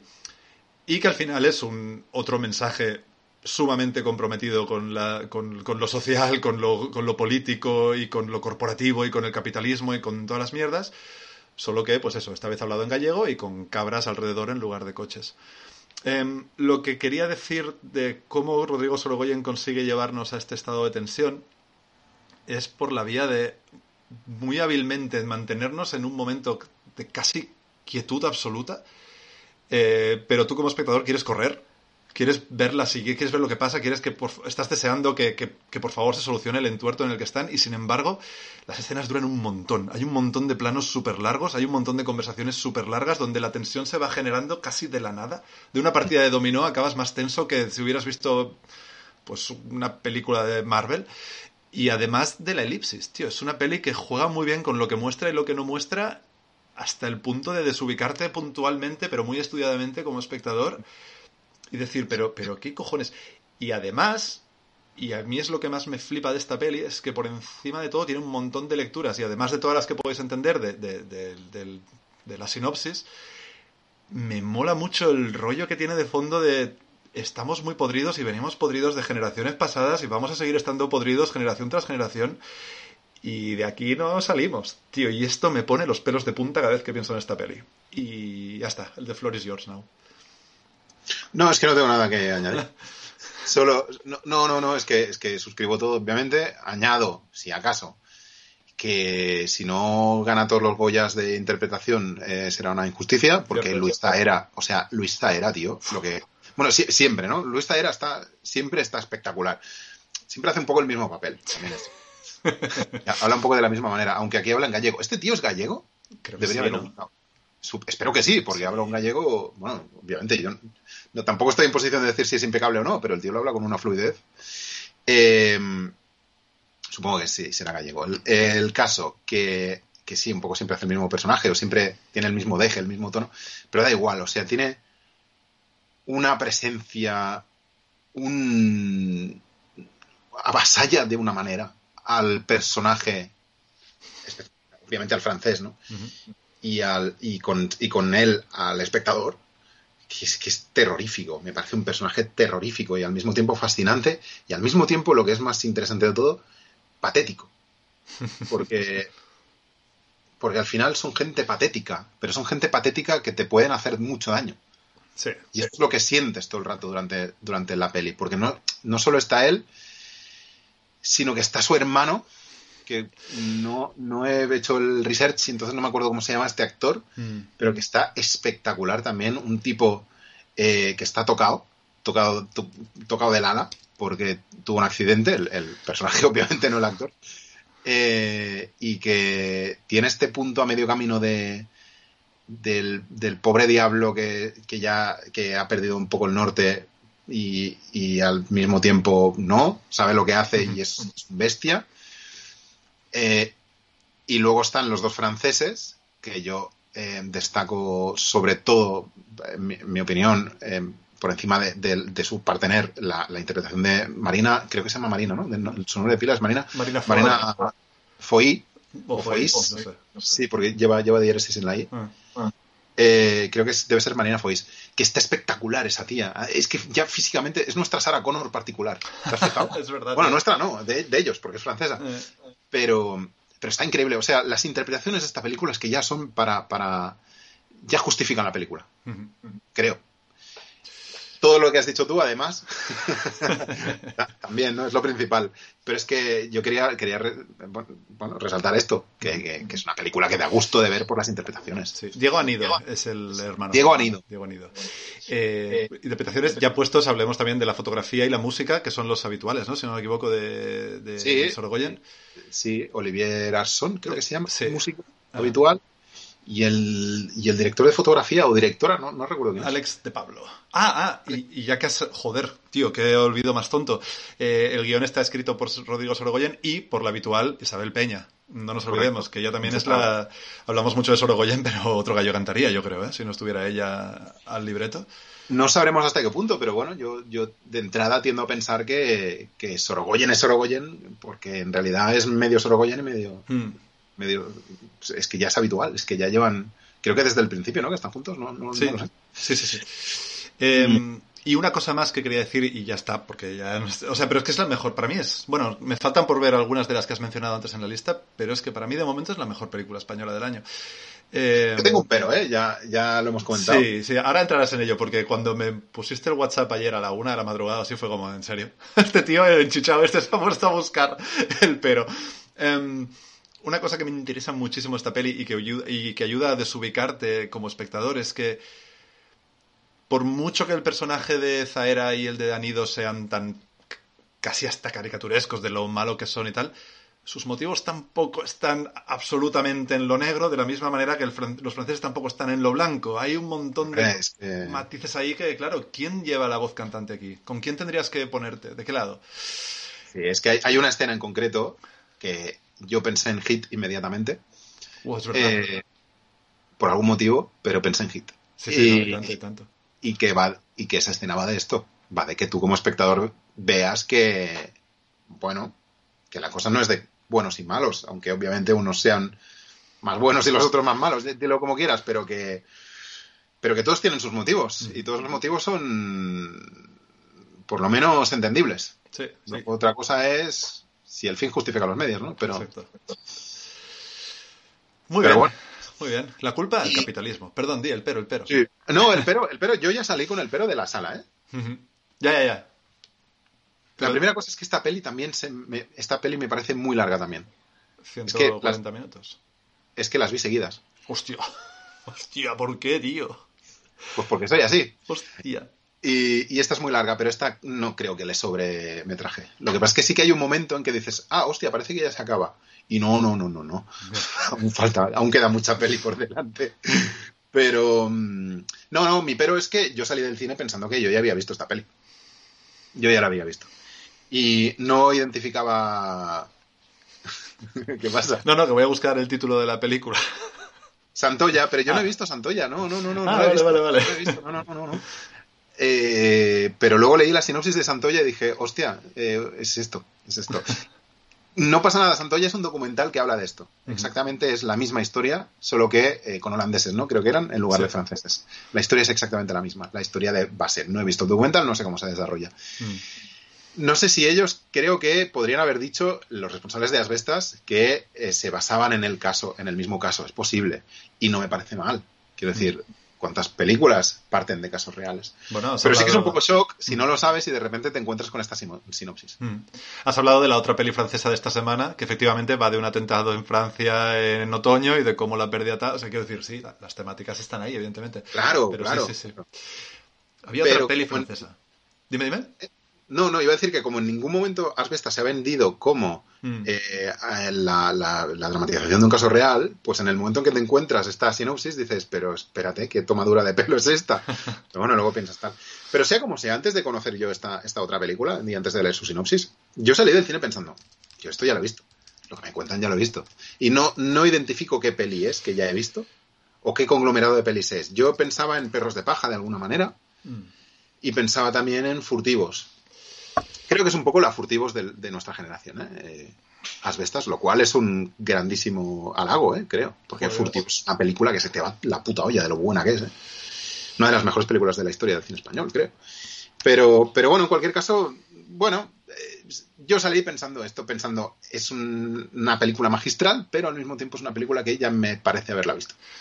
Fíjate que en 2018, pero claro, esto es muy hilar fino, ¿eh? Pero ahora que lo dices, vimos en el DA, Festival DA, o en el Festival otro, no, el DA es, sí, de, autor, vimos una peli francesa que se llamaba Con el viento, la recomendamos a lo mejor en la, en la temporada cero del podcast, o a lo mejor en, el, en la Casa de los Horrores, eh, que va de una pareja que se va a la granja y toda la pareja empieza a tensarse cuando instalan cuando hay una instalación de un molino de viento de por medio y hay quien no está quien está a favor y quien no está a favor y tal y cual y esta peli pasó por algún festival y ganó algo así que vete a saber si subconscientemente está también ese referente por ahí Podría ser, podría No sé. ser. Eh, le, vent, le, vent, le vent tourne con el viento se llamaba 2018 ¿Quién, quién recomendó esta peli? ¿Tú o yo? Porque yo no recuerdo haberla visto, pero ya, pff, yo ya no, yo un poco por mi memoria, o sea que juraría que yo juraría probablemente. Es que no, no me O sea, me- sí me suena, ¿eh? Me suena, me suena la peli, pero no, no recuerdo haberla visto. Pero Va, claro, hay- en todo caso, eh, al César lo que es el César, más o menos original, voluntario o involuntariamente, ojo, eh, película del año o muy cercana a ser la película del año Asbestas. Y hay que verla en pantalla grande. No comentáis el error de esperar a que se estrene en alguna plataforma porque esto hay que meterse dentro de esta, de esta peli. O sea, eh, Yo, yo sí, vamos poniendo piece- piececitas de lo que va a ser la lista de lo mejor del año. Yo tengo algunas que las pongo por delante de esta, ¿eh? Eh, bueno, yo digo, eh, sí, he dicho de las pelis al final. Eh, yo puede que también, tendría que mirarlo, pero esta estará bastante arriba, ¿eh? Yo es que vi una, tío, el otro día, creo que ya lo dije, ¿no? Pero no se ha estrenado esa que dijiste. No, no, no hablaremos de ella. Ah, creo que ya lo solté la semana pasada. Es que estoy impactado por esa peli todavía. Pero claro, si no se estrena, estará en lo mejor del 2023. No, no, no entrará en la lista, Claro, obviamente. claro, claro. Recordamos que estas listas las, las elaboramos a partir de todo lo que se ha estrenado en suelo español u holandés. No, no, no, español, español. Que, que. Pero podríamos hacer este, especie de adendo. Hombre, pues hay, hay. ¿eh? español o, en, pa- en pantallas eh, grandes o pequeñas. Exacto, exacto. ¿vale? Pero bueno, llegaremos a ello. Mm, Eh, Pero fíjate, estábamos hablando de esto, de pelis españolas, de la buena, la buena cosecha, no sé qué, y podemos seguir un poco en, eh, en pueblos, aunque no en ambientes tan rurales, para hablar del agua, Voy ahí, pam. que es otra película que se ha estrenado, se estrenó, pues no sé si el vier- eh, hace dos viernes. ¿Cuándo se estrenó? No lo sé cuándo se estrenó. Eh, es el debut de, de Elena López Riera, cuyo segundo apellido, pues, tiene bastante gracia. Eh, porque, Por el agua. sí, no, es que va de, va de riadas, tío. Joder. Riera es riada en catalán.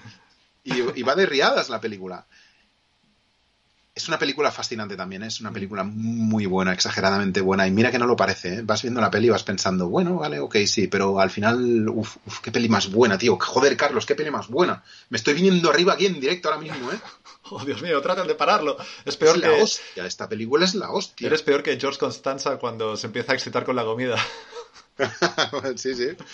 Eh, Oh, Dios mío, estas patatas. Están buenísimas. claro, porque, porque se las lleva a la cama, ¿no? Y Claro, tiene claro. mientras come y luego que pasa, lo asocia, ¿no? Sí, con pastrami Vale. y todo esto. Bueno, Qué buena que es, qué buena que es esta película. Eh, es el debut en el largometraje de, de- de esta directora, Elena López Riera. Eh, y además en su elenco tiene algunas debutantes. Eh, la protagonista es Luna, Pam- Luna Pamies, Ujú. Que es una, es una actriz de Orihuela. Orihuela es un pueblo de Alicante, para quien no, no lo tenga muy... O sea, a mí me dices Orihuela y digo, sí, Orihuela de toda la puta vida, pero no te sé decir que están en, en Alicante, pues sí están en Alicante. segunda división B, pero aparte de esto nada más. Ah, vale, vale. Yo me sé, yo me sé el, el Guadix. No, el Ah, Guadix vale. o el Guadalix. En el PC Fútbol siempre me cogía uno de los dos, ¿no? Y por algún motivo me hacía mucha gracia el, el nombre, me pa- me parecía como de Asterix y Obelix. El- la cosa que no es baladí decir que esta chica es de Orihuela porque la peli ocurre en Orihuela en un ambiente de pueblo ah, durante un verano con un grupo de amigas, especialmente con esta, esta es la protagonista, y es esta, esta cosa de eh, chicas que están en la adolescencia y que se les plantea un futuro por delante y se dan cuenta que en su pueblo no tienen futuro. Eh, están ahogándose ahí, eh, quieren irse, pero pues, ¿qué van a hacer? Ponerse a trabajar, ponerse a estudiar, hostia, esto de estudiar no es para mí, este rollo, ¿vale? Entonces, la historia sigue la, la, en la película sigue la historia de esta chica, que además es hija de Bárbara Leni, su madre está interpretada por Bárbara Leni, y también aparece su abuela, vive con su abuela, que es Nive de Medina. Y la película sigue un poco esta saga familiar de estas tres mujeres. Es una película que habla de las mujeres y habla de eh, mezcla, digamos, todo esto que he presentado yo de las chicas en esta edad de descubrimiento y tal, eh, realismo social, em, reflejo de la vida, pues eso, en un pueblo más o menos, no es rural, pero sí que es un pueblo pues, más o menos pequeño y tal. Mezcla esto con una mm, cosa como de mística, eh, de, de- no, no diré magia, pero sí como de leyenda, en torno al agua, ¿vale? Se dice que el agua, y para ello la directora usa testimonios de mujeres que yo creo que son reales, que hablan a cámara, se dice que el agua eh, se puede enamorar de una mujer y llevársela, físicamente, llevársela. Mm. Que la mujer sea barrida por la, por la marea, ¿no? por, la, por la riada, y, y desaparecer, ¿no? Porque el agua se ha enamorado de ella. Entonces establece un poco una metáfora de hacerse mayor, de las mujeres que se hacen mayores y tienen que coger las riendas de su, de su futuro, porque si no serán eh, arrastradas, ¿no? Pero al mismo tiempo, esta agua tiene un poder místico y hay muchas mujeres que dicen sentir esta agua dentro de ellas, ¿no? Como una especie de cosa como que las empodera, ¿no? Y que las convierte en... ¿Sabes? O sea, esta cosa de, de, de, tomar las riendas para, para desaparecer o para... mm, Eso, para decir tu futuro o lo que sea. Juegan mucho con esta leyenda y además con el hecho de que eh, se cuece una tormenta bestial en, esa, en ese pueblo que yo creo que es la, bueno, creo no, es la tormenta que eh, hubo en, creo que 2019, Ujú. y que hubo unas inundaciones muy bestias y hay imágenes de esas inundaciones en la película y tal. En todo este contexto, además planta una historia de amor con un chico que hay por ahí eh, y pone en paralelo pues estas, todas estas vías narrativas, digamos, la, la historia de amor, la historia de emancipación femenina eh, y, el, y lo que es el retrato social un poco más, más puro y duro. Hay un poco de religión, hay un poco de leyenda, hay un poco de mística y, y hay bastante de, de, retrato social. Es una peli increíble, tío. Es una película muy buena, que no lo parece, además, insisto, ¿eh? porque parece pequeñita, pero uf, las cosas que plantea son poderosas, ¿eh? Poderosas. Sí, ya digo, está el panorama bien, el panorama español cinematográfico está muy bien. Sí, sí, sí, sí. es que no damos abasto casi. Ya, ya, ya, sí. Yo he tenido que ver tres pelis de golpe en una semana, porque no, no, si no, me las pierdo. Y yo porque las vi en Sitges, que si no, ¿qué? ¿Aquí qué? Bueno, llegó la piedad. Mira, aquí se estrena la piedad. ¿Qué piedad? ¿Qué piedad? ¿Qué piedad? Piedad la que, la que pedimos nosotros con los nosotros. distribuidores. Parad ya, por favor. Eh, no, no, seguid, seguid porque así seguimos nosotros, que si no iríamos a engrosar las filas de los miles de despedidos por Twitter y Facebook y compañía. eh, guay, pues el, pues el agua, otra más, otra más que ver. Otra. Otra y otra y otra. Muy bien. Eh, mm. Vale, guay, eh, recomendabilísima. Eh, que, que, quedan más temáticas, en verdad, ¿eh? Queda tema, pero no sé, ¿qué quieres que hagamos? ¿Lo dejamos para la semana que viene? ¿O quieres seguir sí. un poquito más? Bueno, yo, yo puedo. Yo también. Pues, pues venga, tira eso. Eh, vale, vamos a hacer un alto en el cine y vamos a ir un momento a la pantalla pequeña, primero. Y luego acabaremos siempre en la pantalla pequeña, eh, quizá, pero más, de manera más lúdica. En sí. una pantalla que puede ser pequeña o más pequeña todavía. Si te parece, ¿eh? Si te, ¿Te, parece bien el orden sí, de las sí, cosas? Sí, sí, sí, sí, Vale, porque hemos hablado de, de, cómo de cómo la pérdida afecta, de cómo, de cómo la maldad la, ya la llevamos dentro y tal. Y se ha estrenado en Movistar Plus eh, un, la semana en que se estrena Crims otra vez, la nueva temporada del, del True Crime catalán en TV3. Ah, sí, no sabía esto. Eh, se ha estrenado un True Crime bastante mejor en Movistar Plus, que es Spector. Spector. Mm, ¿qué, es, ¿Qué es Spector? Cuatro capítulos de una hora, eh, documental sobre eh, la vida de Phil Spector y en concreto eh, el acontecimiento, lo que hizo, que marcó su, su vida, más incluso de su carrera profesional. Eh, Spector es uno de los mayores productores musicales que existe, eh, descubridor de Tina Turner, eh, cosas con los Beatles, el último disco de los Beatles, creo. De hecho, habría que preguntarse si aparece en, en el documental de, de, Peter Jackson, aquel de nueve horas. A lo mejor no, no creo, no creo, recordar que no sale. Quizá no, ¿no? Quizá lo sacaron. O sea, ¿Fue, fue productor de, de Bart Bacharach también? ¿Es posible? Puede ser, puede ser. O sea que un tipo de la hostia eh, a nivel musical que de repente pues se lleva a una actriz de, serie, de películas de serie B a su casa y esta actriz aparece muerta con un balazo en la cabeza, en la cara. Eh, el documental, eh, la, la, serie es la reconstrucción de todos los acontecimientos, el, el, el, el juicio, to toda esta movida. No diré que tiene muchísimo valor porque hay algunas dramatizaciones que dices, pero ¿para qué vuelves a...? ¿Sabes? Como hay, hay veces que hablan del el pasado del padre de Phil Spector y ahí ponen a un actor por ahí representando las escenas del padre. Dices, estas cosas hacen de un documental algo bastante malo. Pero llega hacia la mitad, segundo episodio, tercer episodio, y más allá del interés propio por el morbo de seguir lo que está pasando, hace el clic y se convierte en una heredera bastante digna de The Jinx. The Jinx es hasta la fecha para mí el, la mejor serie documental, no sé cómo llamar esto, True Crime, que existe, se puede ver en HBO. Y lo es porque consigue dar miedo con el personaje y consigue juega con meterte a ti dentro de ese personaje de intentar hacerte dudar de todo lo que ves y tal. Y Spector juega con ello también. Y lo consigue bastante. Y acabas, empiezas con un poco de incredulidad, poco a poco te vas metiendo por decir, bueno, va, al final, como todo ser humano, soy un asco de persona y me va el morbo y tal. Pero no, llegas a ese lugar, llegas a ese lugar incómodo, inhóspito, en el que realmente empiezas a dudar incluso y dices, hostia, que al final, que Tina Turner está ahí. Y, claro, y te obliga también a, a, a, la famosa separar al autor de la obra. Eh, mm. En este caso adquiere unas dimensiones como prácticamente galácticas. Eh, y a lo tonto, pues oye, se, se consumen estos cuatro capítulos de, de, manera increíble y ya digo, tiene la fortaleza y creo que es importante recomendar estas cosas que se vayan un poquito de la media, porque hay tanto true crime hoy en día que algo que consiga no solamente recrear el acontecimiento con más o menos morbo, sino además eso, eh, ofrecer matices y hacerte reflexionar un poco sobre lo que estás viendo y sobre lo que se te está exponiendo eh, a nivel, pues eso, eh, de mayores conversaciones más altivas, pues creo que vale la pena. Y, y, pues oye, ahí queda Spector. Debería haber hecho los deberes y ver, y ver eh, quién son los responsables. Son dos, Don Argot y Sheena M. Joyce.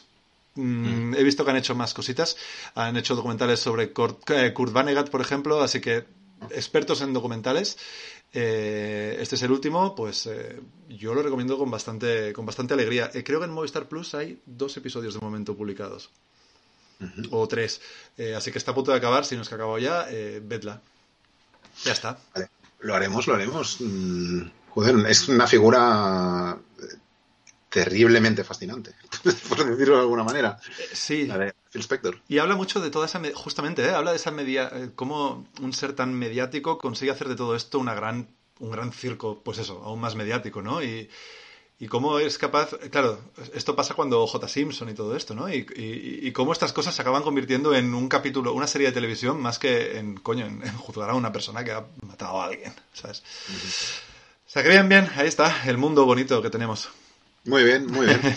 Eh, vale, pues eh, yo es que había una serie que no pensaba, pero Ah, no sé. La, bueno, sí, tírala. venga, tenemos Es que he tiempo. visto, he visto un capítulo eh, de los eh, seis que creo que hay en total.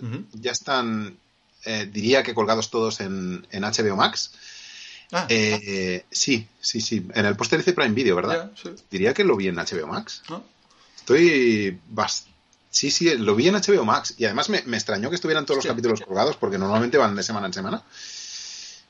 Pero mm, estoy hablando de The English. Y es una serie de la que apenas quiero, hablar, porque ya, ya te digo que solo he visto el primer capítulo, pero me pareció interesante y creo que puedo recomendarla para gente que busque western, Mm. western televisivo. Es la historia de una mujer eh, inglesa, interpretada por Emily Blunt, que, que llega a Estados Unidos a- mm, tras la muerte de su hijo y se lía la marimorena, se alía con un, se lía- se alía con un nativo americano. Eh, y es una serie eh, muy. Es que, es que no, no quiero entrar mucho porque tampoco sé muy bien de qué va. Em, quiero decir, el, el piloto plantea las piezas, pero. Pero lo que me gustó es esto, el tono que tiene, porque es una serie como muy seca, eh, violenta, salvaje, muy, muy western crepuscular. Está creada por Hugo Blick, además, que es el tipo que se inventó The Honorable Woman y The Shadow Line. ¿Vale? Eh, y, y ya está. Seis capítulos tengo, sí.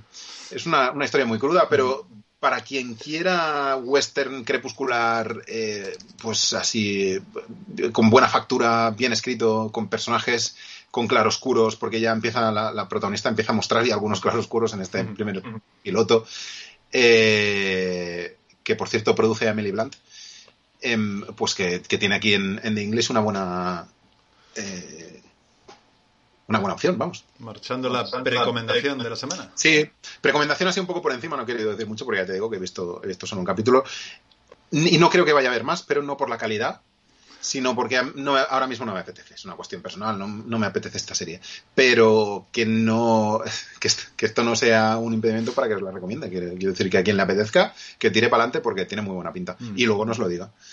Sí, o incluso a lo mejor la veo yo, vete a saber. Ya- Me la has vendido bien, tío. A mí un western siempre bien. Sí, sí, sí, sí, está chulo, ¿eh? tiene, tiene buena pinta. En el piloto sale Sharon Hines, además, y Toby Jones. Hostia, garantía doble de seguridad. Sí, sí, sí, sí.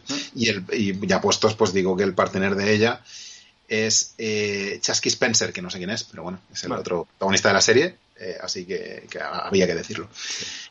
Pero cerramos, ¿no? Cerramos con una última cosa. Sí, yo creo que sí, sí, venga, va. Carlos, hablabas de, tu- de True Crime. Sí. Y el True Crime auténtico es no jugar Bayonetta 3, joder. La peor, el peor enlace. Ay, qué bonito, así con movimiento, ¿no? Sí, sí, es un, es un gameplay de estos. Mira, fíjate, dale, dale, dale, cereza, Toma, dale. toma. Vaya, al tiempo. Y ala, ala, y wing, pégale. y zas. Bueno, esto es un juego de pegar, de pegar mucho, y de pegar muy fuerte, y de fliparse. Es una puta flipada de juego. Eh, con peros. ¿Qué es? Bayonetta 3 es, intentaré ser breve también, es la tercera parte, obviamente, de la saga eh, creada por eh, Hideki Kamiya, que es uno de los nombres más relevantes de- del mundo del diseño de videojuegos eh, japoneses. Eh, Hideki Kamiya, que es eh, uno de los capitostes además de Platinum Games, que Platinum Games es una, una desarrolladora que hace básicamente esto, juegos de hack and slash. ¿Qué es hack and slash? Pues son juegos eh, donde básicamente eh, te enzarzas en peleas y que consisten en hacer la pelea perfecta. Eh, contra mejor luchas, más puntos te dan. Al final de cada pelea te puntúan lo que has hecho, pues en virtud de los combos que has soltado, de si te han hecho daño o no, del tiempo que has tardado, ¿vale? Es un juego como muy arcade, son juegos muy arcade que tienen su historia, que tienen su desarrollo, que tienen sus personajes, que tal, pero aquí lo que, a lo que venimos es a repartir hostias. Entonces, eh, lo bueno de los juegos de Platinum siempre es que son las mejores hostias. O sea, tienen unos sistemas de combate alucinantes, espectaculares y Bayonetta siempre ha sido la prueba de esto. Tienen otros juegos como Vanquish, que también es un poco lo mismo. Tienen juegos como Astral Chain, que es para mí un juego bastante fracasado, pero la parte del combate es alucinante también. Y aquí en Bayonetta no es menos. Entonces, ¿a qué venimos a, Bayonetta? Venimos a pegar hostias como panes, lo tenemos. A, a, a ver ideas cada vez más locas. Estamos viendo ahora mismo en las imágenes, no sé si te estás dando cuenta, pero esto es un crescendo de a decir. espectacularidad. Cada vez más absurdo, cada vez más bestia, más salvaje, cada vez las cosas son más grandes, cada vez explotan más cosas y no para. Y este juego no para. Cada vez es, cada vez es más over the top. ¿Vale? Además hay invocaciones de gigantes. Puedes eh, invocar a kaijus que se peguen con otros kaijus.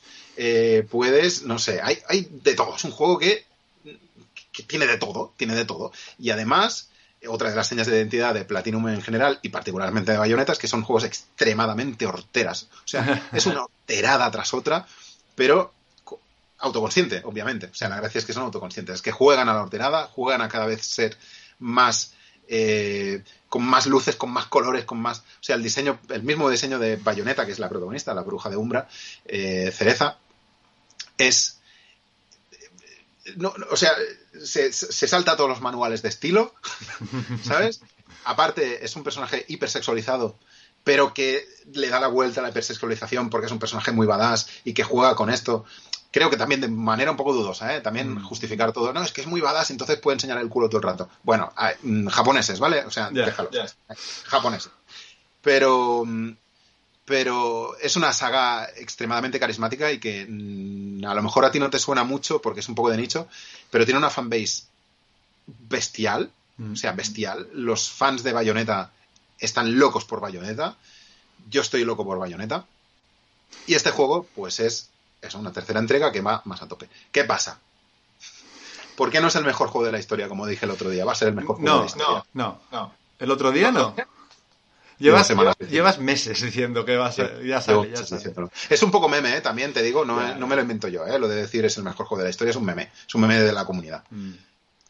El meme de la comunidad es que todo el mundo está esperando este juego, lo estaba esperando, salió el 28 y, y- y todo el mundo estaba como loco, la comunidad estaba loca porque saliera Bayonetta 3. Fíjate, es que mira qué imágenes, es que fíjate, todo así, todo este nivel de, de, de petardeo, hortera, de... de- Los es que, una cosa- sí, los, los que estéis escuchando hemos visto a una tía semidesnuda ahí en un bikini tope de sexy con azul, sí. cuernos, bueno. Y con un diseño además que, bueno, es que no pasaría ningún... ning- O sea, son, son increíbles, ¿eh? son unos diseños alucinantes, pero pero si vas con- si tienes un, si crees que eres de esas personas que dicen no es que a mí me gustan las cosas de buen gusto no vayas a, a Bayonetta porque No. es petardeo extremo o sea es una cosa eh, insisto ¿eh? todo esto se justifica porque las mecánicas son una Mm. cosa es que, es que no están hechas en este planeta las mecánicas de este juego pero voy a eso voy ¿qué pasa? que se pone palos en las ruedas Bayonetta Mm. 3 demasiados primero porque introduce un personaje que es Viola que sale poquito Fíjate que cuando Bayonetta hace combos, se queda desnuda, ¿eh? No sé si te has dado cuenta. No me había fijado, ¿no? No le puedes ver las tetas, no se queda desnuda en plan, mirad, mirad, mirad, ¿vale? No es para pajilleros, pero el concepto es que su pelo es su disfraz, su traje, Ah. su pelo. Y entonces su pelo genera también eh, sus propias invocaciones. Se ve pequeñito y no, jue- no, no es para pajilleros, ¿vale? Pero la muchacha se queda desnuda, hay que decirlo. No se ve nada, no se ve Nos nada. van a Eh, cancelar, nos van a cancelar. bueno, hay una opción ahora en el juego, han puesto una opción para que no se desnude. Ah. Entonces, pues, si quieres, la puedes poner. Este personaje que estamos viendo ahora mismo en pantalla es el otro, es Viola. Viola. Y este personaje, eh, el- el- las mecánicas de combate son muchísimo peores. Muchísimo peores. Hace un parry, que es un contraataque, pero la esquiva no es tan buena. La gracia de Bayonetta es que cuando esquivas tienes que esquivar en el punto. O sea, es un juego como para mm, jugar a milímetro. ¿no? Entonces tienes que esquivar justo en el momento en que te dan un meco, porque cuando lo haces se para el tiempo. Eh, se activa un tiempo brujo y entonces puedes empezar a hacer tus combos. ¿Vale? Esto con Viola no pasa tanto. Lo. Es pues igual, me estoy enrollando demasiado. Que a lo que voy es que el juego se pone un poco palos entre las ruedas. Primero, usando este personaje, que mola bastante, el diseño mola muchísimo, pero a nivel de mecánicas falla un poquito. Eh, y es un slow motion, como dice JM Manja. Mm. Eh, luego, por otro lado, hay algunas fases que cortan el rollo. Hay como una fase de infiltración y sigilo, que no, no sabes muy bien a qué viene, con otro personaje que ya venía de antes en la saga, con Jan. Eh, y luego hay fases como de pelea de kaijus gigantes como, en, como, como de Street Fighter, digamos, como en 2D, uno pegándose contra el otro, pero muy lento porque son kaijus, son monstruos gigantes, para quien no sepa qué es un kaiju, un monstruo gigante japonés. Y, y- y- y po- cortan el ritmo, ¿Sabes? Vas a tope, vas súper a tope y de repente no, pues ahora te tienes que tra- tragar una, una fase con viola. No, es que ahora te tienes que traer una fase de infiltración. Mm. Y creo que aquí el juego eh, pierde, pierde todo el empuje que tenía. Y es una pena, porque por lo demás es un juego absolutamente brillante. También es cierto que contra más avanzas, más le vas pillando el rollo. Hay quien dice que es otro meme, que Bayonetta empieza cuando termina Bayonetta. O sea, tú te, te pasas todo el juego y entonces cuando te lo has pasado, vuelves a empezar y repites las misiones intentando como eh, perfeccionarte, ¿no? Como, Mm. como hacer ya, sacar todo medalla de platino, porque te dan unas medallitas. Eh, y entonces empieza de verdad, ¿no? Cuando ya sabes cómo se juega y empiezas ahí a, a- a ser un comido de esto. Eh, pero claro, mm, todo este empuje que tiene, pues eh, se pierde un poquito el, el tal. Ah, no, y lo que iba a decir es que al final sí que es cierto que el juego cada vez va mejor, ¿eh? Y el, el final es apoteósico y, y- y ya está. Juegazo, juegazo. Mm. ¿Qué pasa? Que ahora estoy jugando a God of War Hostia. Y se lo come con patatas el God of War, sin, sin tener nada que ver. ¿Y cómo llevas el Monkey Island? A ver. Esperando a que, a que mi contrapartida pueda jugar conmigo. Hace semanas que no lo toco y me da muchísima pena. Eh, ya, ya. ¿Tú te lo has terminado ya? No, que va, que va. Ah, bueno, bueno, entonces, Yo a ver. tengo 15 minutos al día, no, al día, a la semana para jugar. O sea, voy por el capítulo 5 o así, no sé. Sí, no, no, no. Yo llevo meses, llevo semanas sin jugar y me, me- me da mucha pena. Me acuerdo perfectamente, ¿eh? sé dónde nos quedamos, pero, Mm. Bueno, si no te, Me lo- da- te repasan la historia, pero bueno. Mm. Eh, pero bueno. Vale. Mientras tanto, insisto, God of War- la semana que viene hablaremos de God of War. Que, ¿Te acuerdas que Elden Ring era el mejor juego del año? Pues a lo mejor ahora ya no tanto. Joder. Vale, eh, nos vamos acercando al final de año. Tendremos que empezar a hablar de listas y cosas. Lo haremos, lo haremos. Ya veremos cómo lo Estoy hacemos. ya preparando mi, mi lista de los mejores juegos de mesa. Mm, perfecto. Ah, no, de eso no hablamos, ¿no? Yo, yo tengo mi mejor lista de eh, vasos de chupito. Tenemos que hacer, ya está, está decidido. Vamos, Va- a hacer un, vamos a hacer un programa de listas así. Vacíos, ¿eh? O sea, no, no, no con el líquido, no bebáis alcohol. No, no, no, no, no, el vaso, el- el- no. El alcohol, sino el vaso. Sí, sí, mira, esto, esto se cae al suelo, no se rompe, esto está muy bien. Este se ha roto, pues mira, se cae de la lista. Por lo que sea. Vamos a hacer listas surrealistas. Ah, las surrealistas. Las surrealistas. Sí, ya viene ahí. Sí, sí, sí. Eh, bueno. Hablaremos, Eh, llegará el momento. Exacto. Eh, vale, han quedado algunas cositas. A lo mejor hablamos de ellas la semana que viene. eh, a lo mejor no, porque ya se les ha pasado el arroz. De momento quedaos con toda la batería de cosas que os hemos ido diciendo. Hemos hablado de, de Bayonetta, de Spector, de un día, una noche, un año, una noche, de Asbestas, del agua. Libros, Idaho, cómics, eh, ¿cómo era? Escucha, hermosa Marcia. Escucha Hermosa Marcia, lo tenía aquí delante. ¿eh? Está bien Eh, este, este resumen, no, resumen no, como este índice, ¿no? Como es esto, este Sí. sumario, al final. Ya, estaba pensando, es que una vez lo pensé, dije, hostia, podríamos hacer un resumen al final y luego en edición decir, hoy hablaremos de... Pero a lo mejor perdemos un montón de peña cuando decimos ya Ah, entrada, hablamos claro, de... cuando digan, ¿bayoneta? Yo voy de aquí. ¿Qué es esto? Bayo- ¿Qué es esto? ¿Primera Guerra Mundial? ¿Va? Esto, Ah, paso, hombre, esto. Eh, exacto. No, de Primera Guerra Mundial va sin novedad en el frente, que es algo de lo que no hemos hablado hoy al final. Mira, mira, pero... Bueno, déjalo para la semana que viene. Ya hablaremos quiero la semana que viene. ¿O Eh, quieres hablar de ella ahora? No, no, no. Dejémoslo para la semana que viene, que hay bastante tela que cortar. Eh, así que nada, Xavi, despide esto, que yo voy a hacer Pues eso. nada, eh, adiós. Ah, no, un poco más, un poco más largo. Nada, que, que, que, que, cabrón. Que, seguiremos aquí, que la semana que viene volvemos, que efectivamente hablaremos de más cositas. Mientras tanto, ¿dónde nos tenéis? Pues nos tenéis eh, en Spotify, en iBooks, en, en YouTube, eh, en Apple Music, no lo sé. Sí, ¿Sí? creo que sí. ¿Estamos en Apple Music? Creo que no sí. lo sé. eh, si nos queréis volver a escuchar o si queréis eh, rescatar programas anteriores.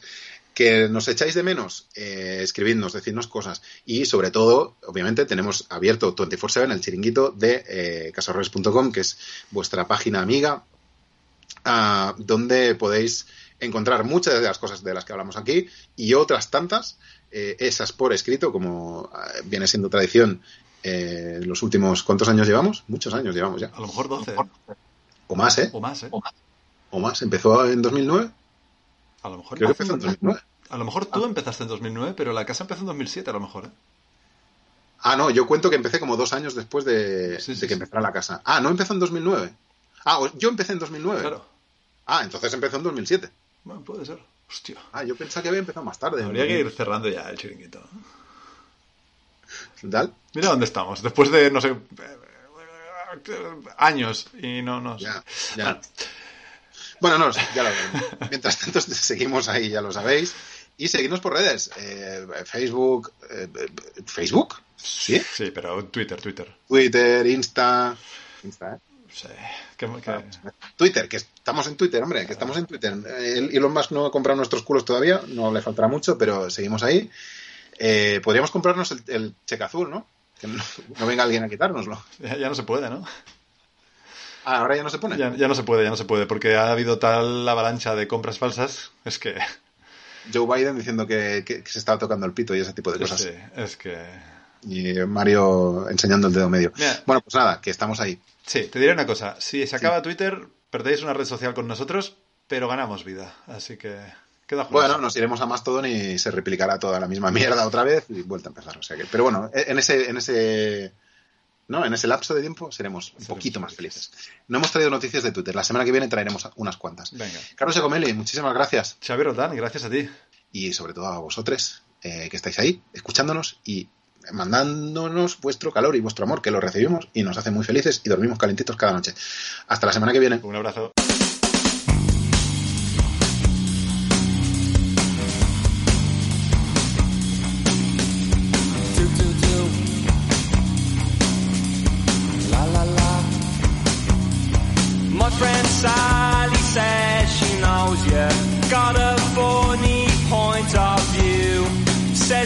Got away with murder. Maybe one time, maybe two. Something happens in the morning when I can't see those failing eyes. I can't